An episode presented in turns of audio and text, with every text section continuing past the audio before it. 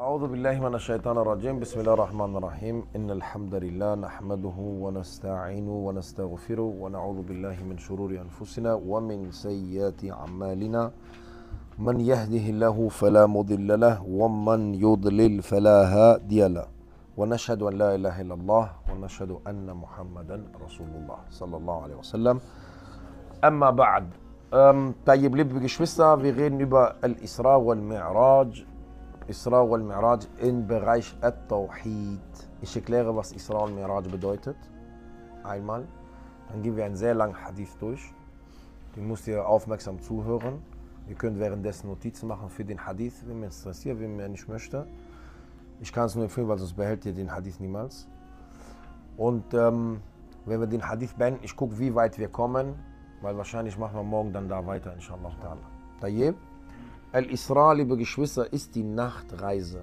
Warum Nachtreise? Weil Allah in Surat Al-Isra, Suche 17, es nennt Nachtreise. Ja, wenn ihr Suche 17 macht, erster Vers.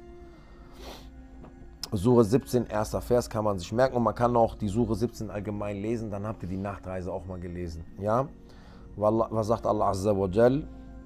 Asra bi abdihi laylan min al-Masjid al-Haram illa Masjid al-Aqsa. Gepriesen sei der, der die Nacht seines Dieners von der heiligen Moschee zu der fernen Moschee, deren Umgebung wir gesegnet haben, hinführte. Ja, Allah, was sagt Allah Azza wa Jal? Laylan, er nennt das Nacht. Also ist Al-Isra für uns die Nachtreise, die der Prophet sallallahu alaihi wasallam von Masjid al-Haram Tür ist, ist, Tür ist auf. Ne, hat einer zu zugemacht. Ismail, machst du bitte auf, Achoi? Von Masjid al-Haram zu was? Masjid al-Aqsa, Beit al-Maqdis, bis Jerusalem. Ja?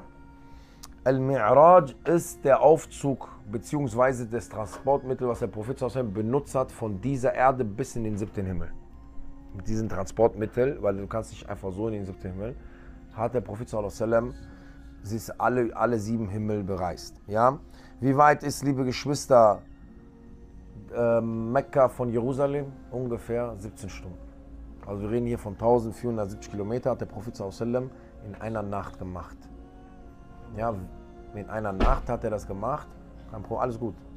Wie gesagt, wenn wir reden über Isra wal Mi'raj, Isra ist wie gesagt eine Reise, Mi'raj ist ein Aufzug, aber wir behaupten dann die wunderbare Nachtreise des letzten Propheten sallam von Mekka nach Jerusalem. Tayyib. Miraj, habe ich gesagt, ist im Islam das Fahrzeugtransportmittel, das den Propheten sallam von Jerusalem aus in das Universum durch die sieben Himmel bis zu Allah brachte. Ein Jahr vor Hijra, gegen Ende einer ruhigen Nacht, zerbrach das Dach des Hauses des Propheten sallallahu alaihi wasallam und Jibril alaihi salam trat ein. Er ging zum Propheten sallallahu alaihi wasallam und öffnete seine Brust, nahm sein Herz heraus um es dann mit Semsem zu reinigen. Danach brachte er ein goldenes Gefäß, das mit Iman und Hikmah, mit Glaube, wenn man Iman so übersetzen möchte, und Hikmah, Weisheit gefüllt war und leerte es in der Brust des Propheten sallallahu alaihi wasallam aus, um sie danach wieder zu schließen. Daraufhin weckte Jibril salam den Propheten wasallam, nahm ihn bei der Hand und führte ihn zur Kaaba. Laut dieser Riwaya, die bei Muslim ist, in einer anderen Riwaya heißt es, dass der Jibril kam nahm den Propheten sallallahu, alaihi wasallam vom Haus, wo er wohnte, das wird er noch besichtigen, brachte ihn zum Kaaba bei Hatim, da wo diese Umrundung ist. Und dort hat er sein, sein Herz rausgenommen, hat mit Semsem gewaschen und dort hat er es wieder reingetan und hat auch diese Weisheit und Iman den übergossen über die Brust und weckte ihn auf. Es gibt zwei Riwaya, die eine heißt im Haus, die andere heißt an der Kaaba. Daraufhin weckte Jibril den Prophet nahm ihn bei der Hand und führte ihn zur Kaaba. Dort traf der Prophet sallam, auf ein Dabba. Dabba ist ein, ein Tier, ein fremdes Tier. Der Prophet sallam hat so ein Tier noch nie vorher gesehen, das nicht von dieser Welt stammte. Es war kleiner als ein Maultier, aber größer als ein Esel, weiß in der Farbe und an jeder seiner Hinterbeine war ein Flügel. Sein Name war El-Buraq. Al-Buraq. Könnt ihr schreiben auf Deutsch B-U-R-A-A-Q. Wer Arabisch kann, Alif Lam B Ra Alif Qaf. Ja, genau. Der war größer als ein Esel, aber kleiner als ein Maultier. An jeder seiner Hinterbeine hat er Flügel gehabt, weiß in Farbe. Al-Burak, das stammt, liebe Geschwister, von Wort Al-Barq, was abstammt von Blitz, also bedeutet Blitz. Jibril a.s. half dem Propheten sallallahu alaihi wasallam auf das Tier hinauf, damit sie sich in den Norden aufmachten. Jeder Schritt des Al-Buraq brachte sie bis zum Horizont. In kürzester Zeit erreicht, erreichten sie Jerusalem. Al-Buraq, wenn der einmal mit, dem, mit seinem Hinterbein stammt, liebe Geschwister, fliegt so weit wie der Horizont. Oder ist so schnell, dass er zum Beispiel das, was du siehst im Horizont, dort ist. Dann macht er einen Schritt, dann was du nochmal im Horizont, dort ist er. So bewegt sich Al-Buraq. Das heißt, sie haben in einer kurzen Zeit dann Jerusalem erreicht. In einer Überlieferung bei Tirmidhi, als der Prophet sallallahu wasallam auf Al-Buraq draufstieg, da es ein fremdes Tier war und den Reiter nicht kannte, wie jedes fremdes Tier hat versucht, den Prophet sallallahu umzuschmeißen, weil der ihn nicht kannte.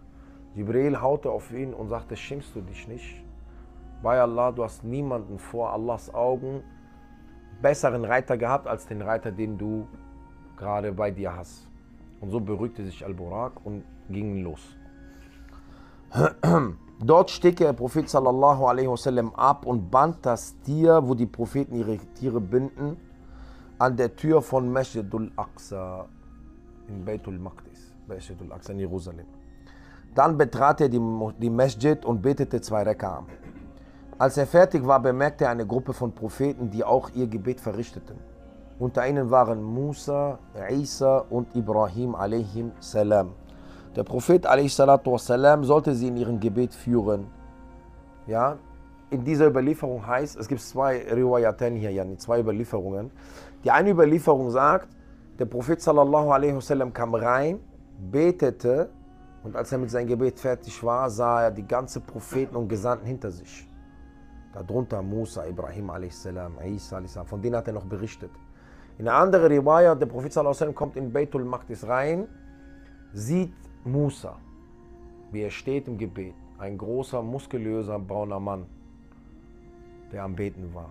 Der Prophet hat ihn als sehr stark beschrieben, als sehr muskulös, sehr groß. In seiner Nähe betete Isa a.s. Isa a.s. war hell, der Prophet hat ihn als hell beschrieben, im Arabischen das Wort rot genommen, weil damals die Araber rot Menschen, also weiß, helle Menschen, rote Menschen nannten. Und er hatte nasse Haare, wie als wäre er gerade geduscht. Das basiert wahrscheinlich auf einer Riwaya, die ich gehört habe, liebe Geschwister, als die versucht haben, früher Isa a.s. zu kreuzigen. Isa a.s. ging, war mit seinen Gefährten und ging in ein Zimmer rein und kam raus mit nassen Haaren. Wahrscheinlich, weil er von Allah um Hilfe bittete und sagte, wer möchte mit mir ins Paradies sein? Und einer seiner Gefährten sagte, ich. Dieser Mann sah genauso aus wie Isa in diesem Moment und der wurde gekreuzigt und nicht Isa a.s. Und Isa ist zu Allah zurückgekehrt. Darum ist er in der Überlieferung von Beitul Maqdis auch nasse Haare. Er kommt, der nasser, der Prophet sagt, wie als hätte er gerade geduscht. Waschen, die Tropfen an Wasser. In deren Nähe hat der Prophet in Beitul Maqdis dann Ibrahim a.s., wie der auch da betete. Dann wurde zum Gebet gerufen und der Prophet führte alle Propheten im Gebet. Das heißt, alle Gesandten, alle Propheten beteten hinter Prophet Muhammad sallallahu wasallam. Diese Riwayaten, die tun sich sowieso nicht widersprechen, weil am Ende hat der Prophet für alle vorgebetet. Ja? Und jeder Prophet ist was? Der Führer seiner Umma. Somit ist der Prophet der Führer aller Umma, die es gab, von allen Propheten, weil er auch alle anderen geführt hat oder angeführt hat im Gebet und die hinter ihnen gebetet haben. Als er fertig war in der Überlieferung von Muslim, sagte man zu ihm, dies ist Malik, der Wächter des Höllenfeuers. So, sagte er, so sage zu ihm Salam, sagt Jibril. Jibril zeigt auf einen, auf einen Gestalt und sagt, das ist Malik, der Wächter von Jahannam. So sprich Salam, Salam zu ihm, also gibt ihm Salam. Der Prophet sallallahu alaihi wasallam versucht Salam zu geben, aber Malik kommt ihm zuvor und grüßt ihn zuerst, liebe Geschwister, und sagt es Salam. Der Prophet berichtet, dass er gesagt, er hat Malik nicht lächeln gesehen. Er hat versucht zu lächeln, aber nicht klar gelächelt oder gelacht, als er den Propheten sallam, sah und fragte Jibril, wieso. Jibril sallam, sagte zu ihm, Malik hat nie wieder gelacht, nachdem was? das Höllenfeuer erschaffen worden ist. Und der hat versucht und würde, wenn überhaupt, lächeln, nur für dich. Der hat sich über den Propheten sallam angestrengt, aber konnte nicht. Weil das, was er in der Hölle sieht, nimmt ihm das Lachen weg. Dann kennen wir den Hadith vom Propheten sallam. Warum? Weil in Isra wal Mi'raj, der Prophet hat Hölle und, Hölle und Paradies gesehen. Was sagt er zu uns? Hättet ihr das gesehen, was ich gesehen habe, würdet ihr wenig lachen und viel weinen. Jibril a.s. brachte zwei Gefäße und gab sie dem Propheten sallallahu alaihi wasallam. Eins war mit Wein gefüllt und das andere mit Milch. Der Prophet a.s. nahm das Gefäß mit, dem, mit der Milch und trank davon. Jibril sagte, du wurdest durch deine Fitra geleitet. Fitra ist das Angeborene in einem, das Gute. Der war bei, den, bei dem Prophet war das Gute das Angeborene.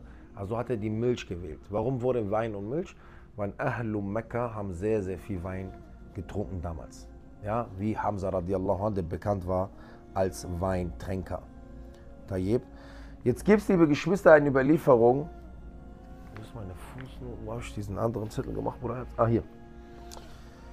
In einer Riwaya heißt es, liebe Geschwister, dass der Prophet sallallahu alaihi wasallam in der Nacht von Isra wal Miraj in Beitul Maqdis, manche sagen in Beitul Maqdis, manche sagen, als er den Himmel getroffen hat, die Propheten, weil er hat ja auch alle Propheten in jedem Himmel gesehen. Dass Ibrahim a.s., Musa a.s. und Isa a.s. wurden gefragt über Yom al-Qiyamah. Was wisst ihr über Yom al-Qiyamah? Ibrahim hat gesagt, ich habe kein Wissen darüber. Musa a.s. hat gesagt, ich habe auch kein Wissen darüber. Du musst deswegen jetzt die Propheten reden miteinander und fragen sich Sachen. Isa a.s. hat gesagt, ich weiß nur, oder mir wurde versprochen, dass ich ein Zeichen bin, wenn ich wiederkomme. Bin ich ein Zeichen für den Tag des Gerichts. Und wenn ich zurückkomme, werde ich den Dajjal töten. Ja, dann wird Yajuz wa Majuz, diese Barriere von Yajuz wa Majuz, wird aufgehoben und die kommen heraus. Und ich werde mit den Gläubigen fliehen. In Berg Sinai. Dann werde ich Dua machen und Allah wird sie töten. Und dann werden die Erde voller Leichen sein, weil Yajus und Majus sind sehr viele. In der Überlieferung, es gibt ein Hadith, wo es heißt, am Yom al-Qiyamah kommen 1000 Menschen vor Allah 999 gehen in die Hölle, einer geht ins Paradies. Diese 999 sagen manche Hadith, das sind Yajus und Majus. Man kann sich ja vorstellen, wie viele Leute das machen, weil das Paradies wird voll von Menschen. Dann hat der Prophet Isa a.s. Dua gemacht. Er sagt, ich, ich, werde dann wieder Dua machen und Allah wird diese Leichen wegnehmen lassen. Es gibt eine Überlieferung mit von Vögeln mit langen Hälsen, wie Kamele.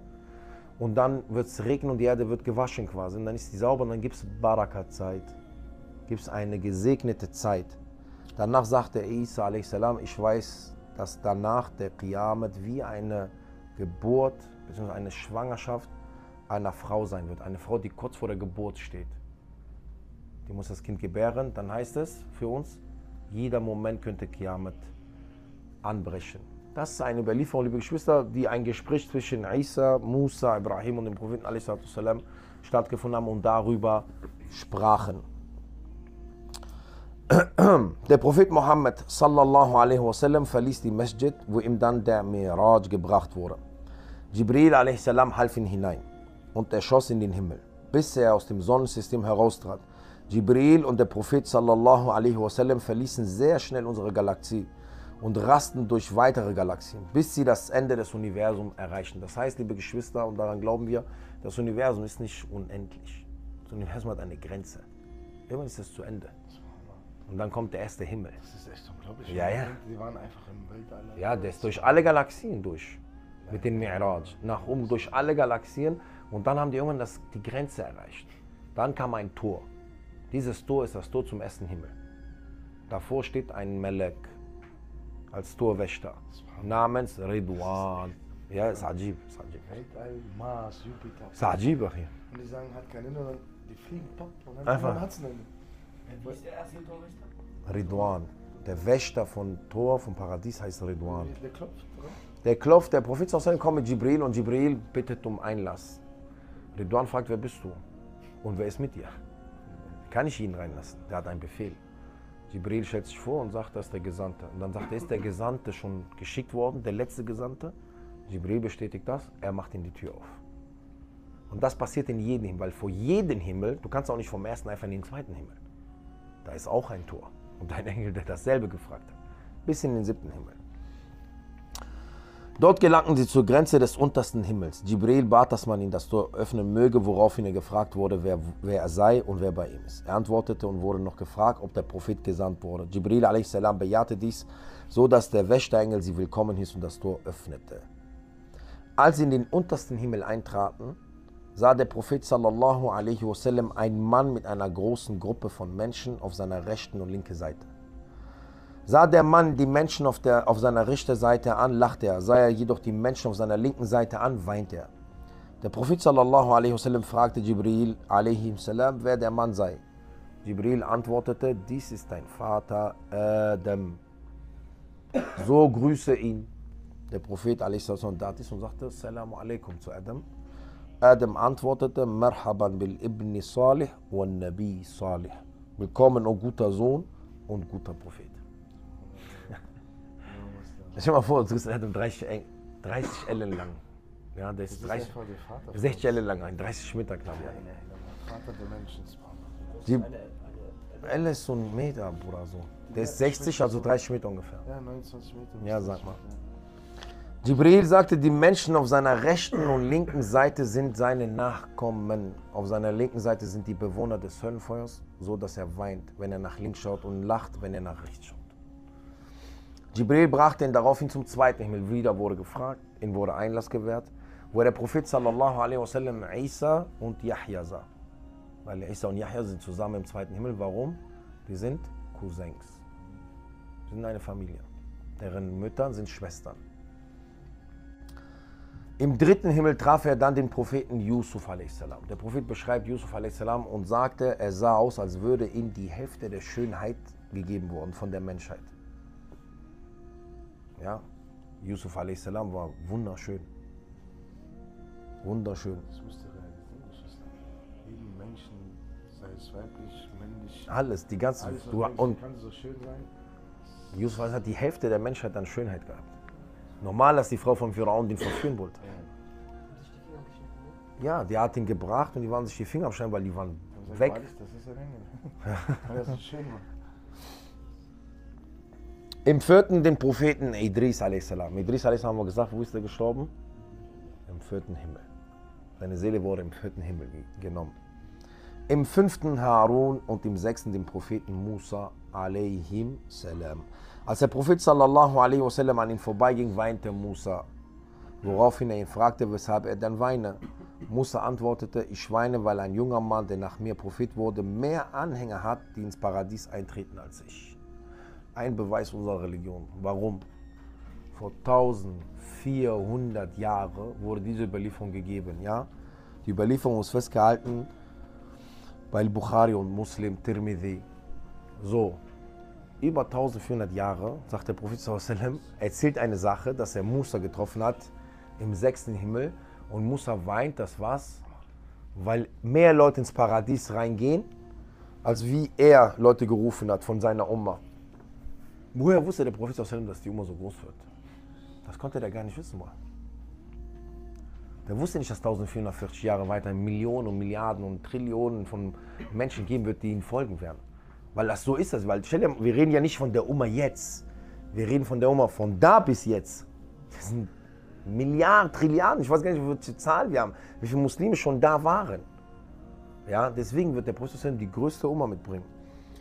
Ne? Also Das ist ein Beweis für die Religion, Es ist ja Bruder. kein Maßstab, was groß ist, oder?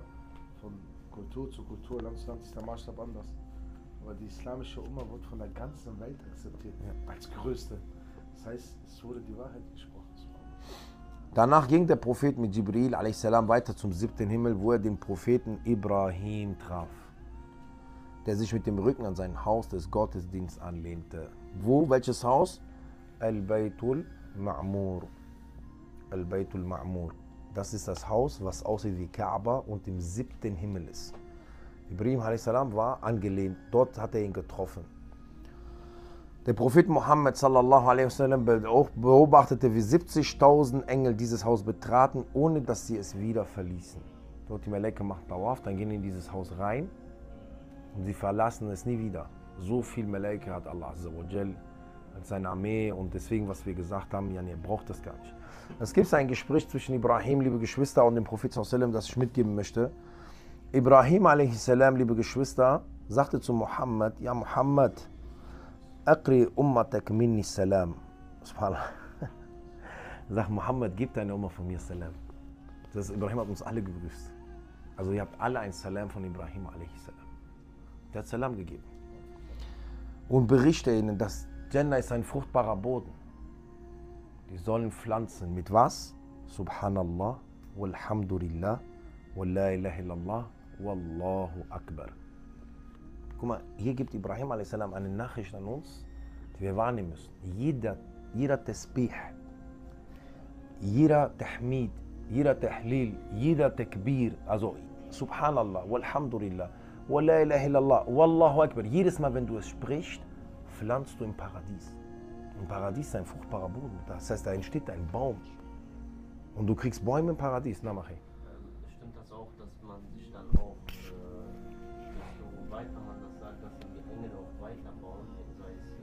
Wallahu alam. Ich kenne diese Riwayat. Ich finde, eine Riwayat musst du geben, inshallah. Dann kann man das nachprüfen. Wichtig ist, dass Ibrahim a.s. uns mitgibt eine Nachricht. Er sagt das dem Prophet, dass wir Salam von ihm kriegen. Und wir sollen wissen, dass was? Jannah ein fruchtbarer Boden ist und wir sollen dort ackern, wir sollen dort pflanzen. Jibril a.s. führte den Propheten sallallahu wasallam zum Sidrbaum. Zum Sidrbaum, liebe Geschwister. Sidr ist was? Sajr al-Mantaha. Das ist der Baum der Grenze, yani. Das ist der Grenzbaum. Ab diesem Baum geht keine Seele mehr weiter. Kein Geschöpf darf, nichts darf ab diesem Baum weiter. Ab diesem Baum darf nichts weiter. Alles, was herabsteigt und niedersteigt, ist da die Grenze. Der Sidrbaum, ihr habt den Sidrbaum gesehen in Medina. Es wird natürlich so einen Baum geben im Paradies, nicht wie den wir hier sehen, weil der wird Blätter haben wie Elefantenohren. Und ihr müsst euch vorstellen, der Prophet sallallahu alaihi wasallam berichtet und sagt, dass alles, was hinabsteigt, kommt über den Baum wieder herab. Das heißt, das gute Wort, das Salawat auf den Prophet sallallahu die Dua, was wir machen zu Allah azza wa jal, das Tesbih, alles, was wir sprechen, die Seelen, wenn wir schlafen, die steigen doch herab. Gehen aus unserem Körper, wo? Zurück zu Allah. Aber die können, ja, die steigen auf. Die, die gehen nicht über diese Grenzen, die gehen bis zum Lotusbaum und über die Blätter wieder herab. Die Rahma von Allah, wenn Allah sagt, ich lasse Rahma über euch kommen, geht über diesen Lotusbaum. Dieser Baum ist dafür da. Sein Boden ist am sechsten Himmel und der steigt über, der ist über, der ragt über den siebten Himmel hinaus. Ja, weil es gibt eine Riwaya, wo der Prophet sagt, ich sah im sechsten Himmel den Lotusbaum und im siebten Himmel Beitul Mamur und der ist durch Beitul Mamur gegangen und dann über die Grenze zu Allah Azzawajal. Aber die Gelehrten erklären das, aber es gibt ein Hadith-Wissenschaftler, wenn Hadithe sich widersprechen, beziehungsweise nicht einig sind, der eine sagt siebte, der eine sagt sechste, muss ein Einklang geben, wenn die beide authentisch sind. Das ist ein Hadith-Wissenschaft. Der Beste darin, Allahu alim am Shafi. Aber Imam Nawawi hat gesagt, der Einklang ist darin, dass der Boden, die Wurzeln sind im sechsten Himmel, darum hat der Prophet schon den Lotusbaum mitbekommen und der geht über den siebten Himmel hinaus mit den Blättern dann. Ja, weil Jannah ist so aufgebaut. Und da ist die Grenze. An dieser Grenze, Jibril a.s. hat zu Prophet sallallahu alaihi wasallam gesagt, dass der nicht mehr weiter kann. Er kann nicht mit denen gehen. Ja, und Jibril zeigte sich in voller Gestalt. Er zeigte, Muhammad, der zeigte sich Mohammed in voller Gestalt. Dann Jibril a.s. lässt den Prophet in einer Grenze überschreiten, wo kein Geschöpf mehr besteht. Was berichtet der Prophet, was er gehört hat, als er über diese Grenze gegangen ist? Weil danach kommt nur der Thron Allahs. Was hat er gehört? Wie der Stift, der Stift schreibt. Was hat Allah als erstes erschaffen? Den Stift. Dann hat er gesagt, schreib. Was soll ich schreiben? Alles. Jibril, der Prophet geht über die Grenze, über diesen, der sagt, er sah nur Licht. Er sah, wie dieser Baum Licht geflutet wird. Darum sagt Allah in Surat al-Najm, Surah 53, musst ihr euch lesen, dort erklärt er das. Allah erwähnt das und, sagt, und der Prophet sah die großen Zeichen. Das sind alles Zeichen, die er erwähnt hat. Er sah Licht und dann sagt er, da waren überall Schmetterlinge. Am Baum sind so Schmetterlinge mit äh, glänzenden Farben, aber diese Schmetterlinge sind aus Gold, die um den Baum fliegen. Er sah Licht, als er über diese Grenze hinaus rübergegangen ist, hörte er nur das, weil da gibt es kein Geschöpf mehr Da darf ja nichts hin. Der hörte, wie der Stift am Schreiben ist. alles, was auf dieser Erde passieren wird. Und dann offenbarte ihn Allah an dieser Stelle die letzten zwei Versen von Surah Al-Baqarah. Was sind die letzten zwei Versen von Surah Al-Baqarah? آمن الرسول بما أنزل إليه من ربه والمؤمنون. Ich Ja, sowieso, ist wie der, wie, der Schrift, wie der Stift schreibt und dann Allah offenbart dir diese zwei Verse. Was offenbart ihn Allah auch? Er versprach dem Propheten Muhammad sallallahu alaihi wasallam, dass er seinen Anhängern alle große Sünden bis auf Schirk verzeihen wird. Als du stirbst mit Schirk, wird es dir nicht verziehen. Sonst wird dir, kann dir alles verziehen werden. Schirk ist Beigesellung. Wenn du anstatt, dass du Allah einzig und allein anbetest, dass du ihn beigesellst in der Anbetung, in seiner Herrschaft, in seinen Namen und Eigenschaften. Das, was wir gelernt haben, ich habe euch drei Kategorien gegeben im Tawhid. Wir müssen Allah einzig und allein anbeten in seiner Herrschaft, Anbetung, Namen und Eigenschaften. Ihr müsst lernen, was das alles bedeutet. Weil ihr dürft hier keinen Schirk beimischen. Weil Allah sagt, er verzeiht alles, aber Schirk verzeiht er nicht. Die zwei, Letz-, die zwei letzten Versen, die wir jetzt, die sind angereiht als die zwei letzten Versen von Surah Al-Baqarah. Und versprach ihm das, diese Sache, dass der alle größte Sünden verzeiht. Und Allah Azza wa Jal hat auferlegt, dass wir 50 Mal am Tag beten. Guck mal, diese Dinge sind alle drei wichtige Sachen. Weil Allah hat sie über die sieben Himmel offenbart. Er hat ihn die Grenze überschreiten lassen, wo kein Geschöpf mehr existiert, damit er diese Befehle bekommt. Bis dato gab es keinen Befehl außer La ilaha Muhammad Rasulullah. Allah offenbart das Gebet über den siebten Himmel und sagt, 50 Mal musst ihr jetzt am Tag beten. Liest die, und lernt die zwei letzten Versen aus Surah Al-Baqarah, weil es gibt Hadith, der Prophet sagt, wer das am Abend liest oder in der Nacht, das reicht für ihn. Das reicht vollkommen, das heißt, du hast viel Belohnung, Schutz, alles. Der Prophet sallallahu alaihi wasallam bekommt diesen Befehl, geht vom siebten Himmel, geht wieder über die Grenze zurück in den siebten Himmel, in den sechsten, trifft Musa a.s. Musa fragt, was hat dir Allah verlegt? Der Prophet sagt, dass wir 50 Mal am Tag beten. Er hat das akzeptiert. Kann nicht sagen nein. Musa sagt, geh und bitte ihn um weniger. Ich habe Völker vor dir geprüft, die werden es nicht schaffen. In einer Riwaya wurde es immer fünf weniger, in einer Riwaya wurde es immer zehn weniger. Spielt keine Rolle, es wurde immer weniger, bis es fünf wurde. Fünfmal. Der Prophet kommt immer wieder, der Prophet ist immer zum sechsten über die Grenze, wieder zurück. Das war ja nicht einfach für ihn. Dann sagt der Prophet Musa a.s. geht und sagt, er soll weniger als fünf machen. Die Leute werden es nicht schaffen. Der Prophet hat gesagt, ich schäme mich jetzt nochmal zu fragen, in einer Überlieferung. Ja, der hat sich geschämt. Was hat, liebe Geschwister, dann kam eine Stimme und das war die Stimme Allahs. Und er hat gesprochen hat gesagt, diese fünf Gebete sind 50. Darum sind unsere fünf Gebete am Tag wie 50 Gebete. Wie 50 Gebete, liebe Geschwister. Ja, das müsst ihr festhalten. Wenn wir beten, fünfmal am Tag, beten wir wie 50 Mal. Jazakallahu khairan. Tayyib. Aufmerksamkeit noch oder brechen wir den Hadith ab? Wenn du fünfmal am Tag betest, Dann steht das, als ob du fünfmal gebeten hast. Okay. Seid richtig. ihr noch da? Sollen wir Pause machen? und Morgen machen wir weiter oder sollen wir weiter? Weil, wir haben Weil noch es, 10 es, Minuten. wir haben noch 10 Minuten und es geht weiter. Ich seid also voll 100% dabei. Okay, so.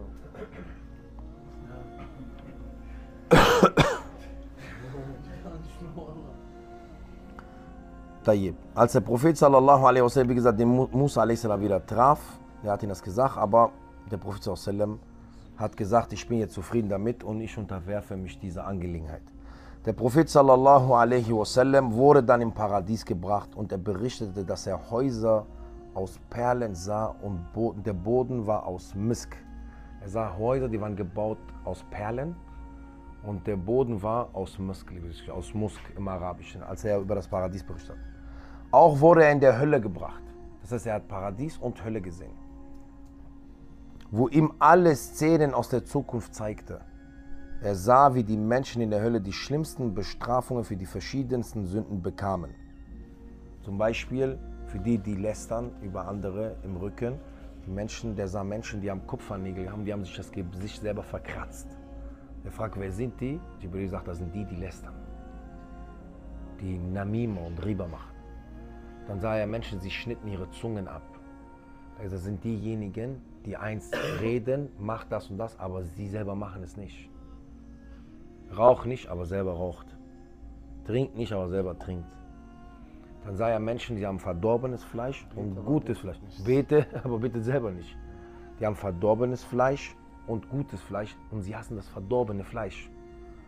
Und der Prophet fragt, wer sind sie? Der sagt, das sind diejenigen, die die Wahl hatten zwischen Halal und Haram, aber sie sich für Haram entschieden haben. In der Hölle essen die verdorbenes Fleisch. Nein. Da gibt es andere Strafen. Gibt's, also ich kenne eine Strafe mit Lehmofen und so, aber verschiedene Sachen hat er gesehen. Die schlimmste Strafe, die schlimmste Strafen hat er gesehen, liebe Geschwister. Der Prophet sallallahu alaihi wasallam stieg wieder mit Jibril in den Mi'raj ein und fuhr wieder hinab zu Al-Aqsa, wieder zurück. Dort stieg er wieder auf Al-Burak und kehrte zurück nach Mekka, wo er sein Bett immer noch gewärmt vorfand. All das hat stattgefunden, das Bett war immer noch warm. Bitte nicht miteinander reden, Jungs. Ja. War da nicht irgendein Punkt, wo Jebail meinte, ich kann nicht mehr weiter? So, Habe ich gesagt, am Sidr, am Lotusbaum. Direkt am siebten Himmel, der Sidrbaum, Grenze. Danach kommt der Thron Allahs und ab da geht nichts mehr. Nichts darf ab da weiter. Am folgenden Morgen ging der Prophet sallallahu alaihi wasallam zum Treffpunkt der Quraysh, dort wo die Quraysh saßen an der Kaaba. Er war besorgt darüber, weil er hat sich überlegt, wie erzähle ich denn jetzt, was ich alles gesehen habe und gemacht habe. Abu Jahl sah den und sah, dass der besorgt war, dass der Nacht hat ihn gefragt. Und der Prophet hat ihm das voller Stolz erzählt. Und Abu Jahl dachte, alles klar, jetzt machen wir dich zum lächerlichsten Mann. Wir ja sagen, du bist verrückt. Du willst uns sagen, du bist 1400 Kilometer in einer Nacht, also in der Nachtzeit. Der ist ja nicht mal die ganze Nacht weg gewesen. Sein Bett war ja immer noch warm. Du willst mir sagen, du bist nach Jerusalem gegangen und wieder zu und du warst noch über alle sieben Himmel? Abu Bakr radiallahu an sagte, liebe Geschwister, als man ihm das sagte, weil viele Gläubige damals, in der Zeit, als das rauskam, als Abu Jahl das anfing, den Leuten zu erzählen, sind, haben viele geschwankt in Iman. Deren Iman ist gesunken und manche sind sogar rausgegangen aus der Religion, haben Islam verlassen. Abu Bakr sagte, ich schwöre bei Allah, dass wenn er dies wirklich gesagt hat, er die Wahrheit spricht. Denn es ist noch viel verwunderlicher, dass er von Allah innerhalb einer Nacht oder einem Tag aus dem Himmel zur Erde Offenbarung bekommt. Und dies glaube ich ihm. Aufgrund dieser Aussage von Abu Bakr nannte der Prophet sallam in As-Siddiq, der Wahrheitsliebende oder der Wahrhaftige. Die forder, da forderten die Menschen von dem Propheten sallam einen Beweis, ein Delil. Gib uns einen Beweis. Wie kannst du jetzt behaupten, dass du das gemacht hast? Sie wussten, dass er vorher noch nie in Jerusalem war und verlangten deshalb von ihm, es zu beschreiben. Der Prophet a.s. war besorgt, da er die meisten Details vergessen hatte. Er war nur in der Nacht dort, so dass er auf Kleinigkeiten nicht geachtet hat. Doch Allah Azza wa Jal half ihm, indem er vor Augen ein Bild von Jerusalem zeigte, so konnte er jedes kleine Detail beschreiben. Das ist auch das alles gesammelt bei Bukhari und Muslim, dieser Hadith, ein ganz, ganz langer Hadith. Der Prophet sah auf einmal Jerusalem vor sich. Und was die Fragen, er konnte es beschreiben. Und der war zuvor nie da gewesen. Das war bekannt in Mekka. Auch konnte er erzählen, dass er auf seinem Weg nach Jerusalem an einem verloren gegangenen Kamel vorbeikam, das einer Sippe gehörte, die in einem Tal rastete. So half er der Sippe und führte sie zu den Kamelen. Außerdem erzählte er ihnen, dass er auf dem Rückweg an denselben Karawane vorbeikam und sie schlafend vorfand. Bei ihnen stand ein Trinkgefäß gefüllt mit Wasser, welches bedeckt war. Er trank das Wasser aus und stellte das Gefäß auf gleicher Weise zurück. Der Prophet sallam teilte den Menschen mit, dass die Karawane sich auf dem Weg nach Mekka befand und beschrieb ihnen das führende Kamel. Die Menschen liefen direkt los, um zu gucken, ob diese Karawane kommt. Und sie kamen und sie fragten die Leute und sie bestätigten, ja, uns half ein Mann mit einem verlorenes Kamel. Und wir sind am nächsten Tag aufgewacht und bei uns war ein Gefäß, was wir mit Wasser hatten, leer. Und haben gesagt, wahrlich, er hat die Wahrheit gesprochen. Genau das ist das Kamel. Der Prophet konnte es eins zu eins beschreiben. Es gibt manche, die hier hingehen und sagen, der Prophet hat Menschen unrecht gemacht, der hat getrunken und hat nicht gefragt, ob der von denen nehmen darf. Nein, das war eine Offenbarung. Allah hat das gemacht, weil er wusste und Allah weiß, dass die Karawanen gekommen sind und das als Beweis benutzt werden kann für die Menschen. Darum hat er ihnen das offenbart. Also der Prophet hat nichts von sich aus gemacht. Alles, was er gemacht hat, war ein Wahi. Allah hat das ihm eingegeben, dass er trinken soll. Und das gilt dann als Beweis, liebe Geschwister. Das ist bi'idhnillahi die Geschichte von Al-Isra wal-Mi'raj bi'idhnillahi ta'ala.